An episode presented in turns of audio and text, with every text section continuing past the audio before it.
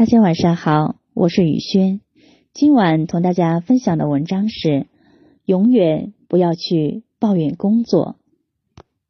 杰克·威尔奇曾被誉为世界最强 CEO。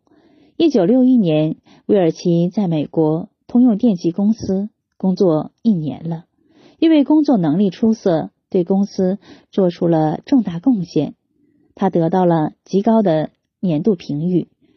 这时候，公司给他涨了一千美元的薪水，威尔奇欣喜万分，以为这是公司肯定他的价值，但未曾料到办公室中其他人的加薪幅度也跟他一样。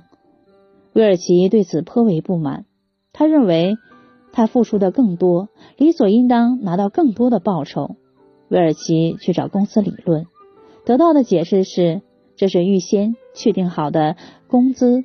浮动的标准，这个答案并不能让威尔奇满意。他觉得公司在员工薪水问题上应该区别对待。为此，威尔奇终日牢骚满腹，一天比一天丧气，甚至产生了辞职的念头。一天，部门负责人把威尔奇叫到办公室，语重心长的对他说：“你来这公司虽然只有一年时间。”但我很欣赏你的才华与工作热情，以后的路长着呢。整日抱怨无心工作，只会浪费了公司这个大舞台。难道你不希望有一天能站到这个大舞台的中央吗？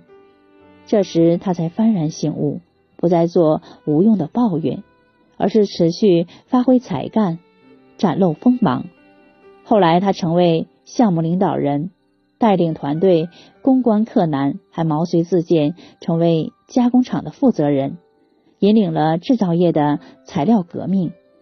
仅仅七年后，年仅三十三岁的他，就成为通用公司有史以来最年轻的总裁。回顾职业生涯，威尔奇把和上司的那次谈话称之为改变命运的一次谈话。再说一个发生在身边的事情。她是朋友请的一位家政阿姨，我叫她陈阿姨。陈阿姨之前遇到一位雇主，一家子都像火药桶一样，一点就爆炸。有一次，陈阿姨要清洗地板，担心水会溅湿鞋子，就先把鞋子搁在阳台上了。忙着忙着，她就忘记复归原位了。雇主就着这事，狠狠的把她奚落了一番。不仅如此，像墙壁上有水迹、垃圾桶没倒干净，他们都会暴跳如雷的指着陈阿姨的鼻子骂。更过分的是，在工作半个月后，雇主以陈阿姨的工作让他们不省心为由，规定她干完活得等检查完才能走。雇主会趴在地上找头发，盯着一些死角找灰尘，拨弄纱网。撬开吸油烟机，事无巨细的检查每一个角落，挑各种毛病。那段时间，陈阿姨逢人就大吐苦水，骂她的雇主丧心病狂。但越这样抱怨，日子越压抑。时间长了，陈阿姨觉得状态不对，开始尝试转变念头。虽然这种苛刻的雇主让人讨厌。但按这种要求逼自己未必是坏事，于是他开始研究市面上各种清洁剂，哪种适合除油污，哪种适合擦木地板，把各种清洁剂的特性摸得一清二楚。他上门时会带上两套擦洗工具，因为第一遍擦洗完，工具上会粘附长脏东西。所以最后一遍的时候就用上干净的那套。他会在手机上写好备忘录，把要做的事列一个清单，标明每件事的步骤和注意事项，以防疏忽和遗漏。自打那以后，陈阿姨就很少被指责，偶尔被刁难，陈阿姨会选择无视，把注意力放在解决问题上。后来，当陈阿姨不再为这家子服务时，仍抱着这样的态度去工作。渐渐的，因为陈阿姨的工作得到了很多雇主的认可，她的名声也流传出来。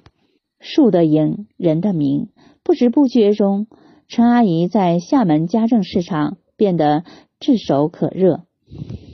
作家威廉沃德说过：“悲观者埋怨刮风，乐观者静候风变，现实者调整风向。”威尔奇若没有及时醒悟，即使他再优秀，也会在抱怨中泯然众人。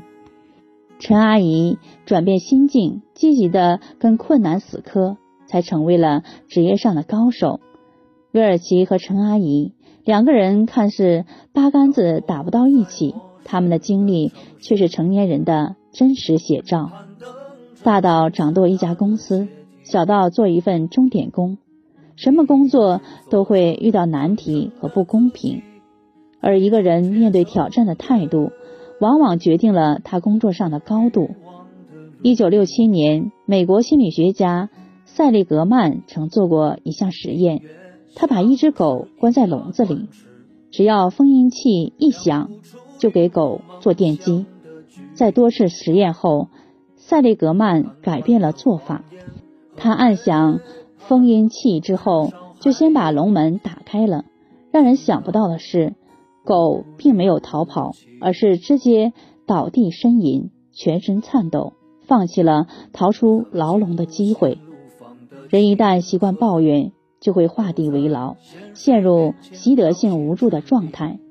困难就像封印器一样，我们遇到问题，第一反应不是如何解决，而是消极抱怨，就会困于负能量磁场中。认识一位影视行业的前辈。他谈起一件往事，有一年，因为承接了一家公司宣传片的拍摄任务，他跟部门领导出差去深圳，可公司突然扔给他们部门一个紧急任务，得三天内得剪好一个五分钟短片。他一边发牢骚，一边不情不愿的加班，好不容易在出差前一天晚上十二点赶了出来。公司却为了节省开支，给他们订了最早的机票。一路上，他顶着黑眼圈吐槽公司没人性。等到会见客户的时候，客户卡着一二十万的成本，却以风靡一时的东京城市宣传片为制作标准，要求既要有创意，又要三维动画特效，大量航拍。惹得前辈刚出门又开始破口大骂。讲到这时，前辈特地问我：遇到这些事，他的反应算是正常的吗？我点了点头。前辈却说，那位领导给他示范了另外一种态度。当他吐槽公司毫无人性的制度时，他的领导只关心视频成品的质量。一针一针的去抠细节。当他在骂客户无理取闹时，他领导已经拿起笔在纸上写写画画。从前期摄影到后期配音、动画，计算着成本，认真考虑这个单子是否有接的必要。这次出差经历让前辈幡然醒悟：人和人的差距就是这样慢慢拉开的。他一直留着硌脚的沙子，滚进一颗就抱怨一次。但他的领导完全不在意脚下的沙子有多少，只管走他的路。比尔盖茨说过，要学会接受不可避免的现实，学着去应付缺陷带来的问题，并且不为此而抱怨。面对困难。心生抱怨是一种本能，解决问题却是一种本事。与其把时间和精力花在无用的牢骚上，不如以积极的心态去提升自己。有人问建筑大师贝聿铭：“你怎么看待外界对你的挑剔？”贝聿铭毫不在意地说：“我从来没有考虑过这些问题，因为我一直沉浸在如何解决问题中。”没有一份工作是不委屈的。每一份工作都是一场修行。当你不再抱怨工作时，就是你强大的开始。宇轩今晚就和大家分享到这里，谢谢大家的聆听，朋友晚安。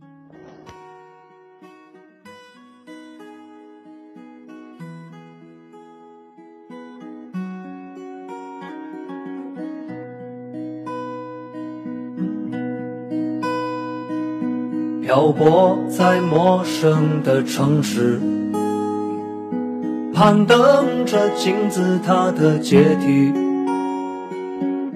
立志做成真正的自己，最终却成为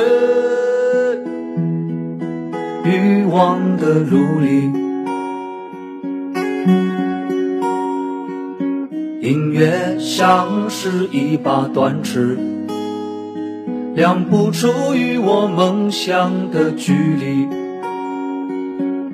看惯了谎言和背叛，至少还有吉他不离不弃。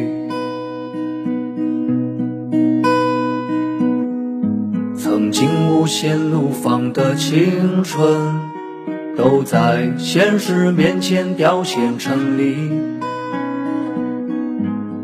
值得我却仍在追寻，追寻心中遥远的美丽。时光偷走我的一切，只留下生生岁月的年轮。固执的我，却还要追寻。就像最初无知的孩子，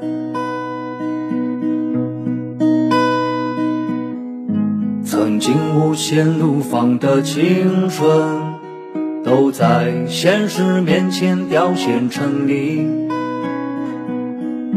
固执的我，却仍在追寻，追寻心中。遥远的美丽，时光偷走我的一切，只留下生生岁月的年轮。固执的我，却还要追寻，就像最初无知的孩子。